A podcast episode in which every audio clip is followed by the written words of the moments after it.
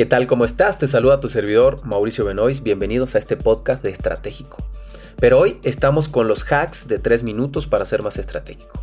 Son herramientas mentales y emocionales para mejorar tu capacidad y obviamente puedas obtener mejores resultados. El día de hoy vamos a trabajar sobre la creatividad. ¿Cómo hago para generar mayor creatividad?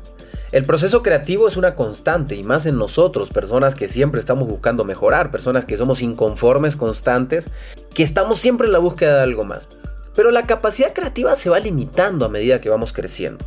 Es por eso muy importante generar estrategias que nos mantengan de una manera creativa. Y estos son solamente juegos mentales. Por ejemplo, puedes agarrar un objeto, no sé, a lo mejor un vaso, una taza, un cuaderno, y durante unos días una semana sería correcto. Llevar ese cuaderno para todos lados, pero todo el tiempo estar buscándole diferentes tipos de utilidades. Entonces de repente te vas a dar cuenta que el cuaderno te sirve para, mm, no sé, nivelar una mesa, te sirve para usarlo como un objeto para defenderte, tirándoselo en la cabeza a una persona, te sirve para escribir tus anotaciones, te sirve para proyectar tu futuro, te sirve para recordar tu pasado. Entonces tú le vas a ir buscando diferentes cosas. A medida que pasen los días se te van a ir acabando las características de ese cuaderno y vas a tener que ser cada vez más creativo. Entonces de repente te vas a dar cuenta que tu cuaderno, si le pones unas cuerditas de cada lado, te sirve para escalar. O te puede servir también para, no sé, para eh, pasar por un charco de agua y no mojarte los pies. Entonces tu cerebro va a estar buscando alternativas muy disruptivas. ¿Por qué te, lo recomiendo hacer durante 7 días? Porque a lo mejor el primer día se te van a ocurrir ideas muy tontas, muy básicas, como las que te acabo de decir, ideas que en primera instancia se te vienen a la cabeza. El segundo día vas a tener que esforzarte más.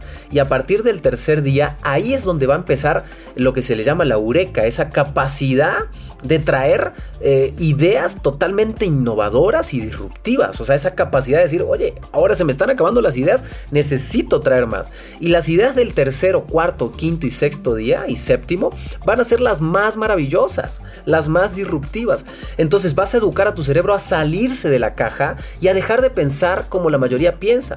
Cuando yo hago un ejercicio de creatividad con los empresarios o con los directores, con los gerentes, veo siempre lo mismo, siempre están pensando todo de la misma manera. De hecho, hago un ejercicio de evaluar qué pensaron cada uno y todos pensaron de la misma manera. Esto te saca de la caja, te lleva a pensar de una manera diferente. Te agradezco haber estado aquí, te pido de favor que le pongas cinco estrellitas al podcast, que los descargues y lo envíes a un amigo para poder seguir creciendo y compartiendo herramientas. Te mando un abrazo, gracias por estar aquí, que Dios te bendiga.